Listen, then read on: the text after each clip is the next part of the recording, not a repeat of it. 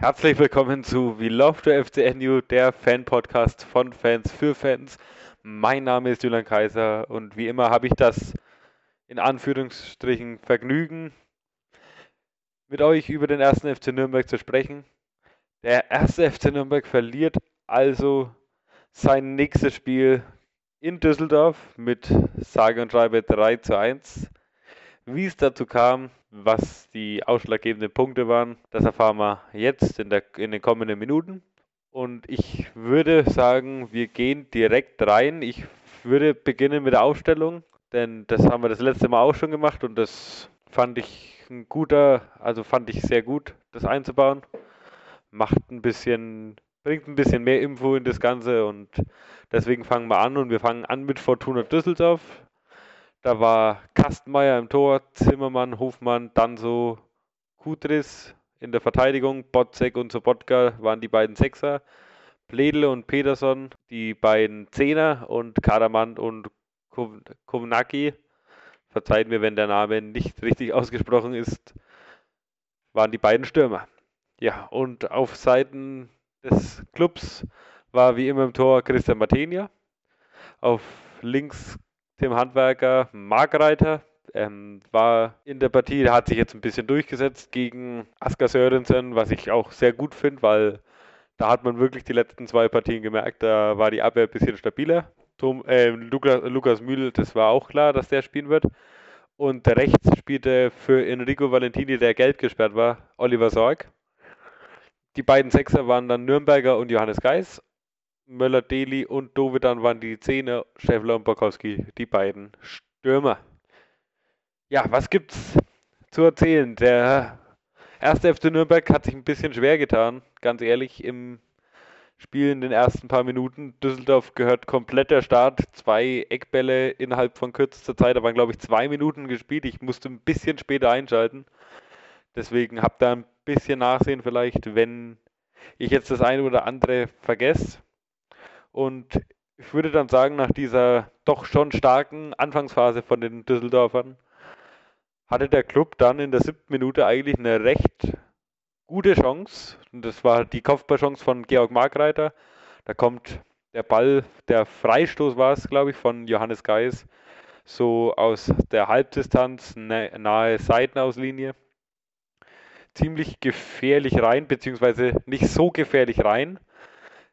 Doch der Ball ist dann von Georg Margreiter gefährlicher gemacht worden, als er vielleicht anfangs aussah, denn der kommt so gerade mit der Stirn hin und dann konnte Fortuna-Keeper Kastenmeier den Ball gerade so noch über die Querlatte lenken und da tanzte der Ball auch anschließend noch auf. Also das war schon gleich zu Beginn eigentlich eine recht gute Chance, wo man so, so in der Entstehung nicht hätte ahnen können. Vor, zumal ein Freistoß von Johannes Geis wirklich mal, also ein Freistoß von Johannes Geis, der mal gefährlich werden kann, ist ein bisschen, ist ein bisschen zur Rarität geworden, würde ich sagen.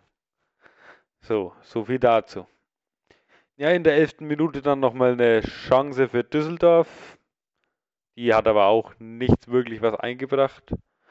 Und dann waren es auch schon, dann waren auch schon 20 Minuten rum. Wie gesagt, das war ein ziemlich ausgeglichenes Spiel eigentlich. Ähm, am Anfang Düsseldorf eben die überlegendere Mannschaft, dazwischen der erste FC Nürnberg und dann nochmal kurz vor der Pause die Düsseldorfer am Drücker, da kommen wir aber gleich noch dazu. Ich hatte ähm, nach 20 Minuten schon erstes Fazit und da konnte man wirklich sagen, es geht hin und her, aber tendenziell von, auch von den Chancen her war Düsseldorf definitiv ein bisschen besser drin. Und dann kommen wir in die 24. Minute, da war dann Mats Möller-Deli im Spot oder wie man jetzt so schön sagt, in der Box kam er da an den Ball. Hat, es war eigentlich eine recht hohe Chance, aber der trifft eben den Ball nicht und somit wird es dann leider Gottes nicht gefährlich. Und somit stand es dann auch nach 24 Minuten noch 0 zu 0. Genau. So, ich ähm, wundert euch nicht, ich habe hier ein bisschen meinen schlauen Zettel wieder dabei, wo ich mir während dem Spiel ein paar Notizen mache. ich würde sagen, wir gehen in die 28. Minute.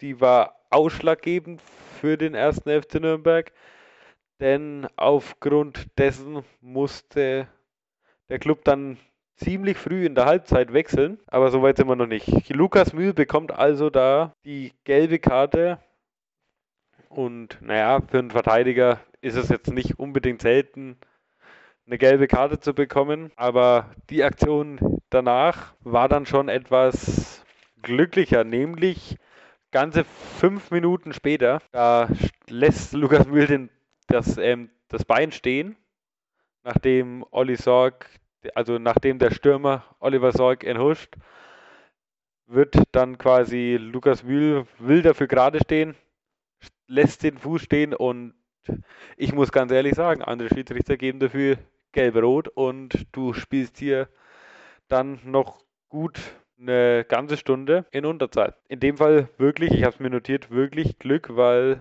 normalerweise ich hätte gesagt, das ist gelb-rot, ganz einfach. Ähm, dann ist mir noch was aufgefallen, aber das war auch übers ganze Spiel hinweg zu sehen. Der erste FC Nürnberg wartet viel zu viel auf die Bälle, sprich die, die Stürmer. Da ähm, habe ich auch nochmal ähm, Manuel Schäffler im Visier, aber dazu auch später mehr. Ist, sie warten, also ich muss so anfangen, sie warten einfach auf zu viele Bälle. Also was man teilweise schon in der F-Jugend lernt, dass du dem Ball entgegenkommst, du läufst quasi deinen Mitspieler entgegen, forderst den Ball, drehst dich mit dem Ball und versuchst den Ball weiterzuspielen. Das findet beim Club momentan so gar nicht statt. Also es wird immer wieder gewartet, so bis der Ball eben dann mit wenigstmöglich Laufaufwand beim Mitspieler ist. Und da muss ich ganz ehrlich sagen, das kann nicht sein, weil die müssten eigentlich schon begriffen haben, wo wir gerade stehen, um wie es um uns steht und dann noch so leichtsinnig mit dem Ball umzugehen und möglicherweise einen neuen Konter für die Fortunen einzuleiten, ist schon grob fahrlässig und da muss auf jeden Fall was getan werden in diese Richtung. So viel an diesem Punkt. Also das kann man wirklich so nicht anbieten, muss ich mal ganz ehrlich sagen. Aber so viel jetzt wirklich dazu. Wir springen in die 40. Minute. Ähm, das war ja wirklich eine Riesenchance für Fortuna Düsseldorf und wirklich saumäßiges Glück für uns. Der erste Ball, den pariert Martinia da noch wirklich gut und da wieder an alle da draußen, die meinen, Martina ist wirklich der Falsche fürs Tor. Man sieht wieder, da ist, er, er ist es definitiv nicht, er gehört dahin und hat es auch gut gemacht. Pariert eben diesen Ball, aber der Nachschuss, der muss eigentlich drin sein. Also eigentlich ist es ein klares Tor und da, dazu, damit meine ich Riesenglück für den Club, weil da hätte es mal wieder kurz vor der Pause 1 zu 0 stehen können oder beziehungsweise wir hätten im Rückstand sein können. Und was wir da für einen Dusel hatten, das brauche ich glaube ich von euch keinem erzählen. Kadermann übrigens war derjenige, der dann den Pfosten trifft und das also von der Ferne hat ausgeschaut, als wäre er drin. Ne? Brauchen wir auch nichts viel dazu sagen. Ja, dann die letzten fünf Minuten hat Düsseldorf wirklich nochmal richtig Druck gemacht. Ähm, hatten sich dann noch eine Ecke herausgesp äh, herausgespielt, ja. Und da war ich dann wirklich glücklich, wo der Schiedsrichter dann zur Halbzeit gepfiffen hat. Für all die Statistikfans unter euch habe ich mir auch noch notiert, der Expected Goal Wert zur Halbzeit lag bei 1,3 zu 0,3. Also auch das ist an diesem Tag wieder mal bezeichnend für den FCN und seinen Sturm. Zumindest was die erste Halbzeit betrifft. Ich habe da nur die kleine Notiz gemacht. A never ending story. Ja, also der Club und Düsseldorf verabschieden sich dann quasi in die Halbzeitpause. Und genau das machen wir auch kurz und sind dann gleich wieder zurück zur zweiten Halbzeit. Bis dahin. Ja, wir sind zurück zur zweiten Halbzeit. Der erste FC Nürnberg und Düsseldorf gingen also mit dem 0 zu 0 in die Pause. Und da war, ich glaube mal wieder für jeden Clubfan die Erleichterung groß, als wie gesagt der Schiedsrichter dann eben diese erste Halbzeit abpfiff. Lukas Mühl, der in der ersten Halbzeit gelb gesehen hat und somit stark rot gefährdet war, auch durch seinen, seinen zweiten, also seine zweite, seinen zweiten Versuch, sagen wir so, den Ball zu klären, wo wir es vorhin drüber hatten, dass er damit auch, dass er dadurch auch mit Gelb-Rot hätte vom Platz gehen können, hat Trainer Robert Klaus sich also dafür entschieden, Lukas Mühl aus der Partie zu nehmen und Asker Sörensen einzuwechseln. So, dann war die zweite Halbzeit ganze drei Minuten alt und dann lag der Ball doch im Tor unseres Clubs. Hoffmann erzielt also das 1 zu 0 für Fortuna Düsseldorf und da waren dann die, die Hoffnungen waren dann wieder gegen Null gesetzt, dass man wieder eben in so einem Spiel dann zurückliegt. Zwar nicht vor der Pause, aber eben drei Minuten danach. Und somit war es dann, dann erstmal so dahin mit den Hoffnungen auf einen Sieg. Ja, wir, ich würde dann sagen, wir gehen in die, äh, wir gehen in die 49. Minute. Da hatten wir dann die Chance von Borkowski. Das wäre eigentlich eine recht schöne Antwort gewesen, gleich zwei Minuten später beziehungsweise drei, aber lässt diesen, diese Chance aus. Er lässt den Gegenspieler zwar noch aussteigen, aber trifft den Ball nicht richtig und der Ball geht dann eben am Tor vom Tor von Borkowski aus, Entschuldigung für diese Hänge, geht dann rechts vorbei. Ja, ich schaue weiter.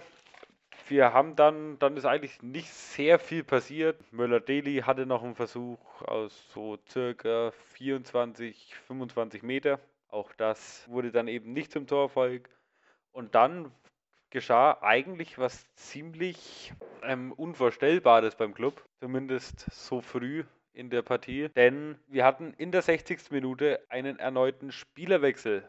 Und zwar kam dann Tim Latteier für den sehr, sehr unauffälligen Nikola Dovedan. Da hat man ja von Dovedan hat man ja doch irgendwie das habe ich ja im letzten Podcast schon gesagt, die leise Hoffnung, dass aus dem, dass der Junge jetzt mal ein bisschen aufdreht, vielleicht sich mal mit dem ein oder anderen Tor oder Vorlage belohnt. Dem war aber in dem Spiel absolut nicht so und deswegen kam dann folgerichtig Tim Latteier für Dove auf den Platz. Der machte dann eigentlich schon doch ziemlich Alarm, hatte dann auch gleich eine Chance. Da wurde dann aber auch nicht so viel draus. In der Zwischenzeit wechselte dann Düsseldorf noch aus. Hennings kam dann für Peterson und in derselben Minute dann die Erleichterung bzw. die Erlösung, denn Borkowski trifft zum Ausgleich 1 zu 1 für den, also 1 zu 1, der Club macht eben den Ausgleich und da würde ich auch fast sagen, hat Lataya einen ziemlich großen Anteil dran, weil seitdem der drin war, hat Lataya eigentlich frischen Wind in diese Partie gebracht, wo man dann sehen konnte, ja, jetzt ist ein bisschen mehr Zug drin, ein bisschen mehr Bewegung. Der Club hat dann auch ähm, ein besseres Zweikampfverhalten an den Tag gelegt, hat mir dann sehr gut gefallen. Und so plätscherte das dann dahin. Man hat dann wieder die Hoffnung gehabt, vielleicht drehen wir mal das Spiel, vielleicht entscheiden wir das Spiel dann doch für uns. So viel kann ich ja schon vorwegnehmen. Dem war leider nicht so.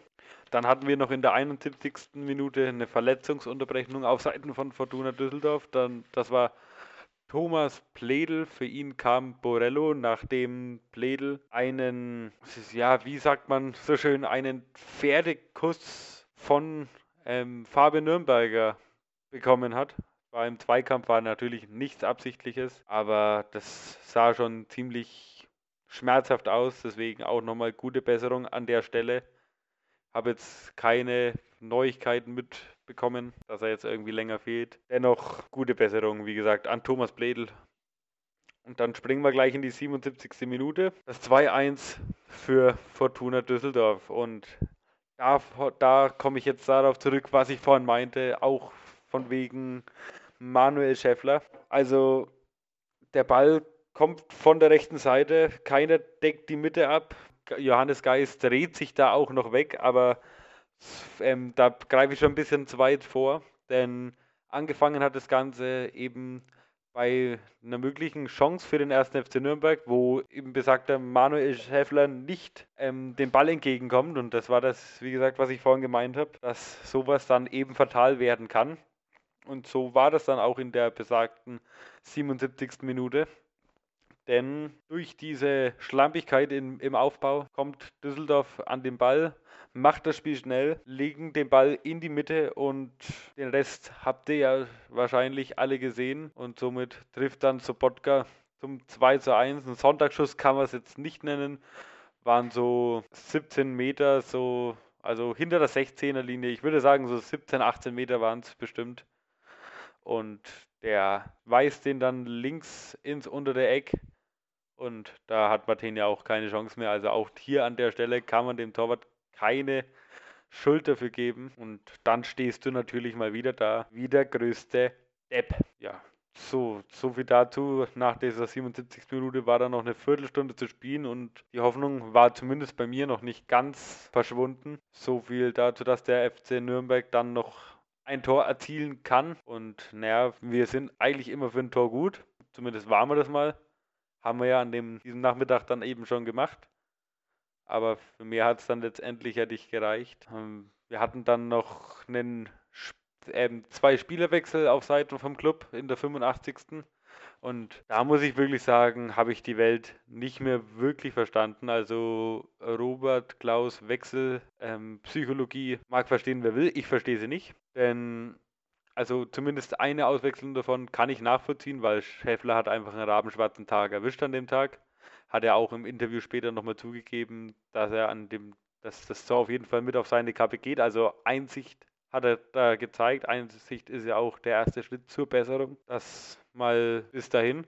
Auf jeden Fall kam dann ähm, endlich mal Schuranov für Schäffler. Es war auch wieder nur fünf Minuten, aber ich habe mich persönlich für Schuranov gefreut, dass er die Chance bekommen hat.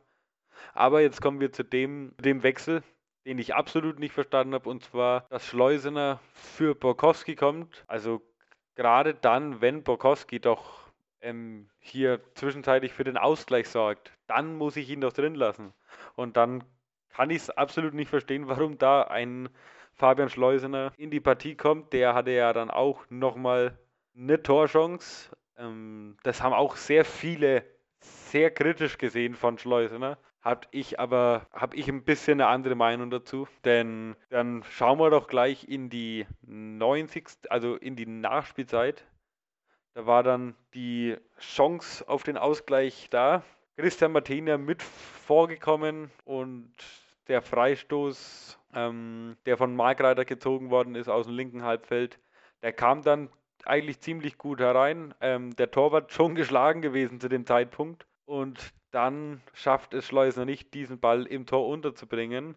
Viele haben sich, wie gesagt, darüber beschwert. Ich sage ganz einfach, also ihm wurde ja vorgeworfen, dass da geht er zu lässig hin, er springt nicht, er hängt ihn nicht rein, er nimmt es zu locker. Ich sage einfach, ähm, klar, er hätte ein bisschen schneller reagieren können, das will ich gar nicht an dem also an diesem Punkt abstreiten. Aber durch das, dass der Düsseldorfer Verteidiger, ich weiß jetzt nicht genau, wer es ist, glaube ähm, Piotrowski, keine Ahnung, habe ich jetzt wirklich nicht im Kopf, tut mir leid an der Stelle. Ähm, geht, ähm, setzt ihn wirklich un unter Bedrängnis, rennt hinter, ihm hin, äh, rennt hinter ihm her und klärt eben diesen Ball. Und das ist dann eben unheimlich schwer. Der, der Verteidiger, der hat nichts zu verlieren in dem Moment. Der kommt mit einem Carajo und versucht den Ball irgendwie rechts, links, oben, oben vorbei zu klären. Und macht er ja dann letztendlich, aber Schleusner da wirklich die Schuld komplett dafür zu geben, das sehe ich wirklich ein bisschen anders. Also es war ja nicht so, als würde er frei auf den Torwart zulaufen, würde ihn aussteigen lassen und würde den Ball dann am Tor vorbeischieben.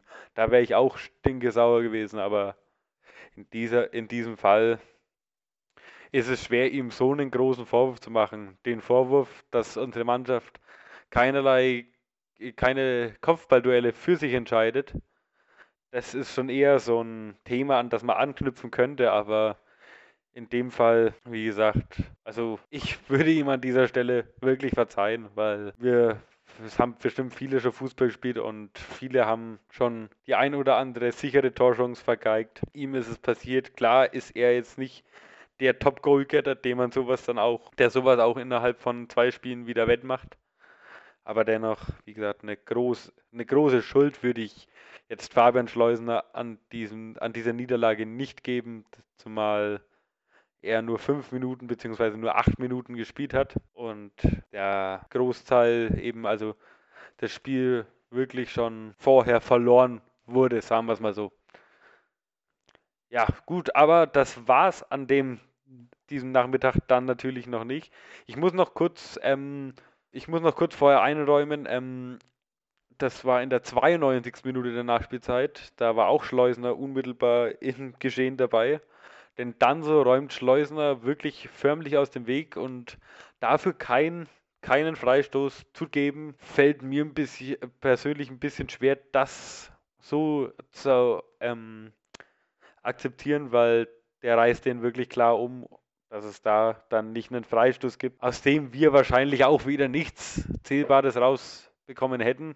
Aber das sei mal dahingestellt ähm, dafür keinen Freistoß zu geben. Finde ich persönlich ein bisschen frech, aber gut, der Schiedsrichter hat so entschieden. Vielleicht war das ein bisschen ausgleichende Gerechtigkeit dafür, dass eben Mühl auch in der ersten Halbzeit nicht runter ist. Also lassen wir das mal so dahingestellt und hacken da nicht weiter drauf rum. So, wir gehen in die 95. Minute. Ähm, Oliver Sorg wird dieses 3 zu 1 zugeschrieben.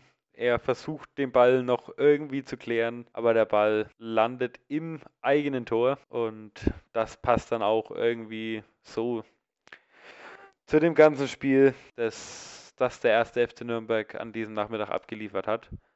Ich muss wirklich sagen, phasenweise war das Spiel sehr gut. Also war recht gut anzusehen. Sehr gut ist zu viel gesagt, aber war gut anzusehen. Besser auf jeden Fall wie ähm, in der letzten Woche gegen Eintracht Braunschweig, weil da war ja überhaupt nichts zu sehen. Aber dass man halt wieder so ein Spiel, dass man, Achtung, nicht verlieren muss, dennoch 3 zu 1 verliert, das ist schon ziemlich bitter und das tut uns ja auch einfach tabellarisch nicht gut. Zumal Darmstadt ähm, am Freitag gewonnen hat, somit jetzt mit einem Punkt vor uns. Braunschweig gewinnt auch gegen Sandhausen, sind jetzt auf drei Punkte dran. Dann hast du noch ähm, Osnabrück, die hatten jetzt ähm, einen Tag spielfrei, wenn man so will, denn Jan Regensburg ähm, muss ja Corona-bedingt eine kleine Pause einlegen. Da ist das Nachholspiel ja für den 14.04. Ähm, angesetzt. Und weil wir gerade Osnabrück angesprochen haben, würde ich sagen, gehen wir nach der Notenvergabe von diesem Spiel, dass wir den Spieltag somit an Akte legen, würde ich sagen, gehen wir danach dann gleich in die Vorschau auf den VfL Osnabrück. Und jetzt werde ich wieder meinen Zettel bemühen und dann schauen wir mal auf die Noten dieses Spiels zwischen Fortuna Düsseldorf und dem ersten FC Nürnberg. Die Noten sahen dann wie folgt aus. Martinia, ähm, letzte Woche hat er eine 3 bekommen.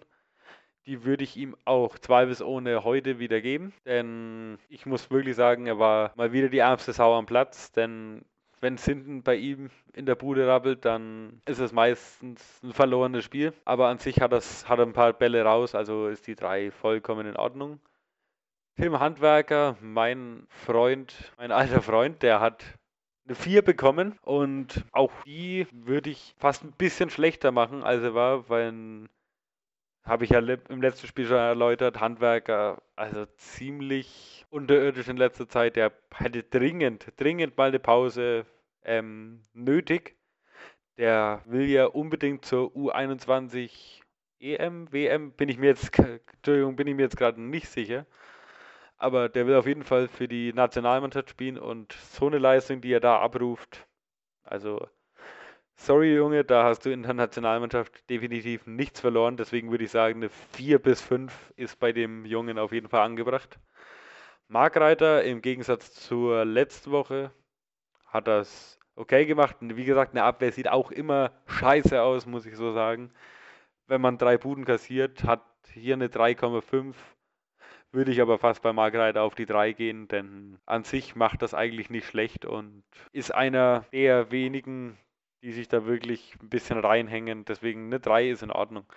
Ja, Lukas Mühl, eine 4 hat er ähm, diesmal bekommen. Ich habe hab da auf dem Zettel 4,5 stehen.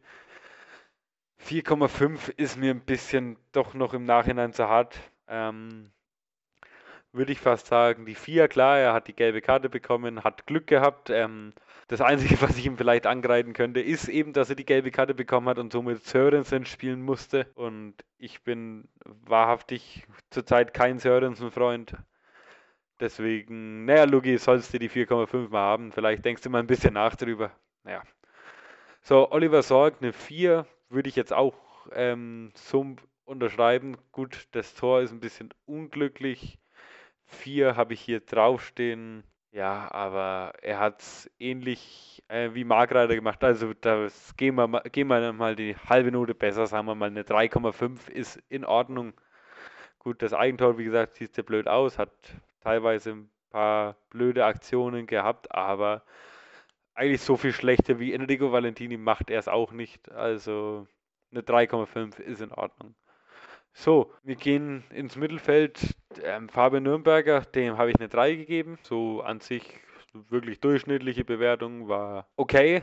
Ähm, allerdings bei Geis aufgrund seiner Standardqualitäten neige ich da eher zur 5, denn das nervt mich in, in letzter Zeit wirklich absolut. Ähm, gut, er hat mal ein paar Bälle an den Mann gebracht, aber ich finde einfach eine 5 ist jetzt langsam auch mal für ihn gerechtfertigt. Deswegen bleiben wir bei der 5. Matt Melodeli, die Pferdelunge vom Club. Wenn er am Ball ist, hat er eine ähm, lässt er teilweise zwei Gegner mal aussteigen, aber der hängt zurzeit auch ein bisschen durch, liegt aber auch mehr oder weniger dran, dass er eben nicht so viel Unterstützung bekommt. Eine 3 würde ich sagen, ist für ihn auch wieder in Ordnung. Eine 3 bis 3,5 würde ich ihm, würde ich ihm geben. Ja, jetzt kommen wir zu Nikola Dovidan und muss ich sagen, für die Leistung in diesem Spiel eine glatte 5. Eine glatte 5. War gut, dass er zur, äh, zur 60. raus ist. Er hätte auch ein bisschen früher sein können, aber das war an dem Tag nichts. Also die 5 ist vollkommen gerechtfertigt. Und wir machen weiter mit ähm, Manuel Schäffler. Auch bei Schäffler, durch das, dass er mehr oder weniger schuld war am 2 zu 1 und trotzdem ein paar Chancen hat und eben keine Präsenz mehr nach vorne zeigt. Klar, jetzt könnte man wieder sagen, er muss gefüttert werden, er braucht Bälle. Ähm, lang reicht mir in diesem Spiel absolut nicht, würde ich auch eine glatte 5 geben. Mal was zum Nachdenken in dem Fall. Ja, und dann haben wir noch Borkowski, der hat es eigentlich ganz ordentlich gemacht, hat das Tor geschossen. Ähm, hier und da hätte er ein bisschen besser noch sein können. Eine 3 finde ich in Ordnung. Eine 2,5 bis 3 würde ich ihm an dieser Stelle geben. Lataya hat für mich sehr viel Schwung in diese Partie gebracht. Sagen wir vielleicht dazu noch was. Ähm, dem würde ich mit einer 2,5 bis 3 benoten. Ähm, und Schuranov und Schleusner, denen braucht man eigentlich nicht wirklich eine Note geben. Dafür waren sie zu wenig auf dem Platz. Wenn ich sage Schleusner, dann würde ich sagen eine 4,5. Mehr war es einfach nicht. War zu unauffällig. Gut, was will er in den letzten paar Minuten noch machen? War zu unauffällig. Und Schuranov, für das, dass er diese eine Chance noch gehabt hat, würde ich Schuranov eine 3 geben. Das ist eigentlich, wäre eigentlich ganz fair.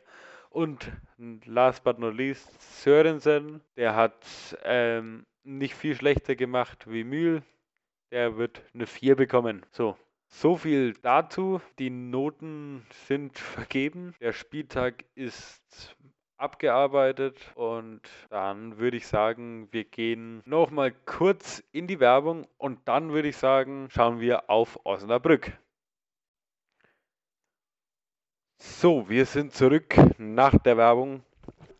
Wir schauen auf den nächsten Gegner. Es geht im nächsten Spiel gegen den VfL Osnabrück und das ist mal wieder eins der beliebten Sechs-Punkte-Spiele, die unsere Mannschaft da vor, vor sich hat. Also dieses Sechs-Punkte-Spiel wird etwas ausschlaggebend sein, wo es jetzt dann dennoch in dieser, in dieser Saison hingehen wird. Zu Gast ist eben wie gesagt der VfL Osnabrück, zurzeit auf Tabellenplatz 16 mit 22 Punkten, haben ähm, neun ihrer letzten zehn Spiele verloren. Der letzte Sieg nur zur Info, war gegen Holstein Kiel mit einem 2 zu 1. Nun kommen sie eben am Sonntag um 13.30 Uhr zu uns ins Max-Morlock-Stadion. Und ja, was erwartet den ersten FC Nürnberg. Also ich denke, dass Osnabrück, äh, Osnabrück ja, ähm, denen hat wahrscheinlich jetzt die Pause eventuell ganz gut getan, durch das, dass sie ja nicht gegen, gegen Jan Regensburg spielen konnten, weil da ein, weil da Corona-Fälle in der Mannschaft seitens des Jahren waren und deswegen hatten die jetzt eine kleine Zwangspause. Vielleicht haben sie die gut genutzt, da auch ein Trainerwechsel ins Haus, der an der Bremer Brücke stand. Das ist ein bisschen trügerisch, denn wir wissen alle, dass der erste FC Nürnberg gerne mal als Aufbaugegner fungiert und das hat er in den letzten Jahren natürlich eindrucksvoll bewiesen. Und mit Osnabrück kommt natürlich eine Mannschaft, die eventuell mit dem neuen Trainer jetzt wieder den Kampf annimmt und trotzdem noch schaut, dass sie da irgendwie in der Zweitklassigkeit bleiben. Und wie wir unseren Club auch kennen, sind wir dieses Jahr jetzt nicht so besonders heimstark, zumindest die Spiele daheim, in denen wir auch gegen vermeintlich schwächere Gegner das Spiel machen müß, mussten. Das ging meistens nicht so gut aus. Das letzte Spiel, wo wir das Spiel machen mussten, wo positiv für uns ausging, war gegen die Würzburger Kickers vor Weihnachten mit einem gerade so 2 zu 1. Da will ich jetzt aber gar nicht zu euch drauf eingehen. Also gut, wie gesagt, Osnabrück kommt am Sonntag zum Club und mit Osnabrück wird auch ähm, ein ehemaliger Spieler von uns zurück ins Max-Morlock-Stadion kehren, nämlich Sebastian Kerk. Und der Junge hat ja im Hinspiel beim 4 zu 1 Erfolg vom Club dafür also ein, ein Tor geschossen, ja, so rum. Den Elfmeter in der 90. verwandelt, der, wo wir jetzt auch nicht mehr so krass darauf eingehen werden, ähm, natürlich nicht ganz berechtigt war. Das war aber an dem Tag egal, weil der Club gewann eben das Hinspiel mit 4 zu 1. Und jetzt können wir einfach nur schauen, dass der erste der FC Nürnberg auch wieder den Kampf annimmt und sich zu Hause gegen einen, wie gesagt, vermeintlich schwächeren Gegner, in dieser Liga gibt es keine vermeintlich schwächeren Gegner, da kann jeder jeden schlagen, das wissen wir alle selber. Aber eventuell, oder beziehungsweise nicht eventuell, sondern man muss jetzt einfach Vollgas geben und da mal drei Punkte einholen. Denn sonst sieht es ganz, ganz eng aus. Osnabrück hat ja auch noch ein Spiel weniger, das darf man nicht vergessen. Eben aufgrund der Pandemie, da sie ihr Spiel nicht gegen Jan Regensburg antreten konnten. Und naja, wir werden sehen, ob wir, am, ob wir am Sonntag mehr, also am Sonntag werden wir mehr wissen, sagen wir so. Ich hoffe persönlich und ich denke ihr alle auch, positiv für den ersten FC Nürnberg. Das war es jetzt zum Gegnergespräch vielleicht noch ähm, der Name des neuen Trainers, das ist Markus Feldhoff, der jetzt eben an der Bremer Brücke der Trainer und das werden wir jetzt dann am kommenden Sonntag sehen. So, und dann würde ich sagen, gehen wir davon gleich über, denn der erste FC Nürnberg hat einen neuen Sportdirektor.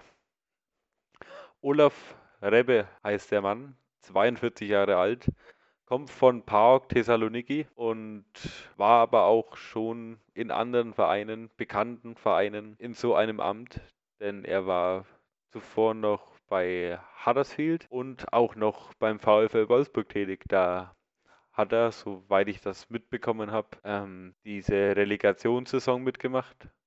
Beziehungsweise zwei Relegationssaisons hat er da mitgemacht, aber für nur eine war er zum Teil verantwortlich. Also ich habe zu diesem Mann überhaupt noch keine Meinung, was das angeht. Ich bin seit Palikutscher ein bisschen, wie sagt man, skeptisch, was sowas anbelangt. Und den Mann mussten wir jetzt auch wieder kaufen. Also ich wünsche ihm alles Gute vor allem erstmal. Also soll er beim Club durchstarten und soll da gute Arbeit leisten. Da habe ich überhaupt nichts dagegen, wenn es irgendwie aufwärts geht. Nur ich hoffe, dass dieser Schuss eben nicht, wie schon so oft beim Club, nach hinten losgeht. Ich denke, Dieter Hecking weiß, was er tut. Ich hoffe auch in dieser Situation weiß er, weiß er dann auch, was er tut und tut dem ersten FC Nürnberg einen Gefallen und stürzt ihn nicht ins nächste Übel. So viel zu Olaf Rebbe. Und dann ist noch ähm, heute auf Spätnachmittag eine eher traurige Meldung reingekommen, nämlich Hanno Behrens verlässt den ersten FC Nürnberg zum Sommer. Hanno Behrens war sechs Jahre lang Teil der Clubfamilie, drei Jahre davon Kapitän, hat eine, einen Aufstieg mitgemacht, hat den Abstieg mitgemacht und eben diese Hammerrelegation, wo wir alle noch wissen. Ich persönlich wünsche Hanno alles Gute und hoffe, er kann nochmal an seine Leistung an, anknüpfen. Ich hoffe nur, dass er diese Leistung, sollte er in der zweiten Liga spielen, nicht gegen den ersten FC Nürnberg aufs Feld bringt. Ansonsten wünsche ich aber Hanno Behrens alles Gute und ähm, sage vielen Dank für die tollen Jahre, wo er bei uns verbracht hat. Er war immer ein Leader und ein toller Kerl. Und das ist, es, man hat es gesehen in der Bundesliga-Saison, als der, als der Abstieg dann klar war, dass ähm, Hanno Behrens das ziemlich mitgenommen hat. Auch wenn er jetzt aktuell in der jetzigen Saison nicht so viele Einsatzzeiten hat, so würde ich mir ihn natürlich gern, so würde ich ihn natürlich gern noch mal ein paar Mal im Trikot vom 1. FC Nürnberg sehen, ehe sein Vertrag dann im Juni ausläuft. Und in diesem Sinne, man weiß ja nicht, wo es mit Hanno weitergeht, aber in diesem Sinne sage ich jetzt schon mal, und da wird es auch noch eine Sendung am Ende der Saison geben. Aber wie gesagt, vorab schon mal danke Hanno für alles. Bist ein toller Kerl und bleib wie du bist. Und mit diesen Worten würde ich auch dann gerne die heutige Folge beenden. Es war mir ein Vergnügen für euch, dieses Spiel zu analysieren, auch wenn das Ergebnis jetzt nicht unbedingt ein Vergnügen war. Ich bedanke mich fürs Zuhören. Abonniert diesen Podcast, folgt uns auf Social Media, bei Instagram, bei Facebook, empfehlt den Podcast euren Freunden weiter und bis dahin sage ich Tschüss und we love to FCNU.